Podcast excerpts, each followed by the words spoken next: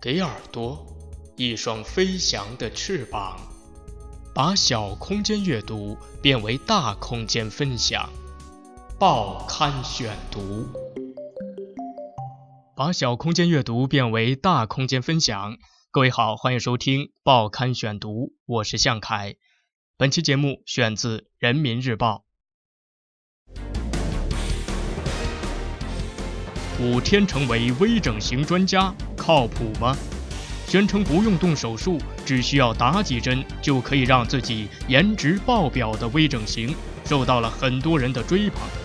记者跟拍暗访，揭开微整形培训机构暴力敛财黑幕。所谓实操课，即学员两两成组互相打针，不菲学费换来的资格证书是假证，招揽生意全靠忽悠。谎称专家的讲师向学员售卖严禁私下流通的肉毒素、玻尿酸等。报刊选读为您讲述专家养成记微整形的内幕。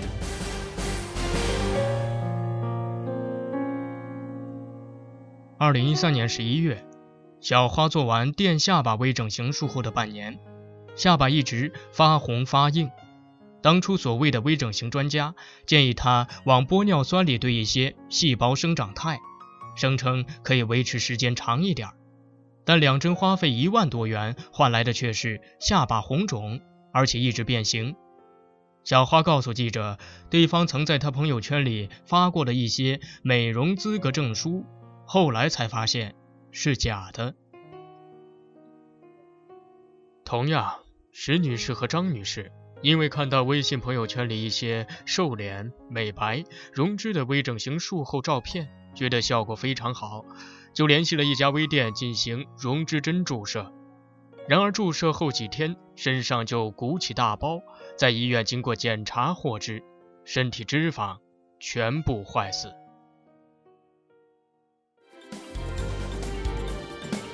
记者调查发现，没有资质的美容院和美甲店。开展微整形，并且经营得如火如荼，已经屡见不鲜。火爆的市场也带火了微整形的各类培训，不少培训机构甚至宣称只需四五天就能培训出一名合格的微整形美容师。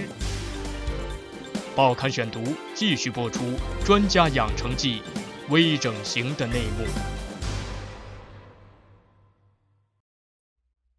经过多方联系，记者顺利报名参加了一家号称中国注射美容行业第一品牌的得力注射美容培训机构。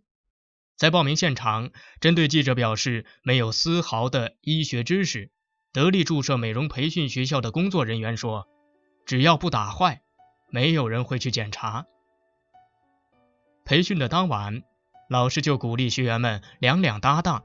互相给对方打盐水进行实战练习。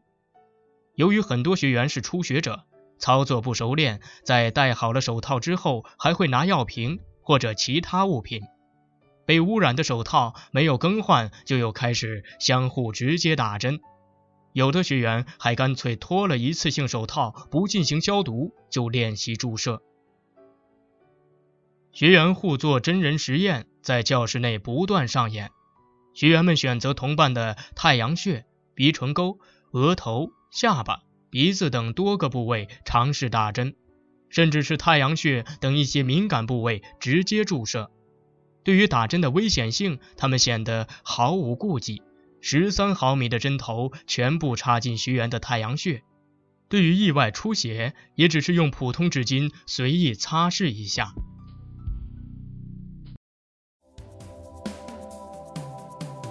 培训老师告诉学员，学会如何注射，还仅仅是学员们开办微整形美容院的基础。想要客源不断，真正赚钱，那得学会一项技能——忽悠。报刊选读继续播出《专家养成记》微整形的内幕。不少消费者在打了溶脂针后，都会觉得效果不明显。培训班告诉学员，一定要让自己的客人在打针之后还要配合做有氧运动。如果客人说怎么没瘦，就答：你肯定是没有运动吧？为了要赚到顾客更多的钱，面相、风水也成为这位培训班老师营销的噱头。鼻子做完后，可以通过面相学告诉他：你的鼻子好得很，可惜你的下巴兜不住财，你的下巴要做长做翘，这样可以兜住财。整形医生不能速成，无资质从业属非法行医。空军总医院激光整容中心副主任医师王忠杰表示，短短几天根本不可能培养出一个整形医生。中国协和医科大学整形美容外科博士陈焕然告诉记者，随便找个房间进行微整形操作的话，风险肯定很大，只是这些被打针的人自己不知道而已。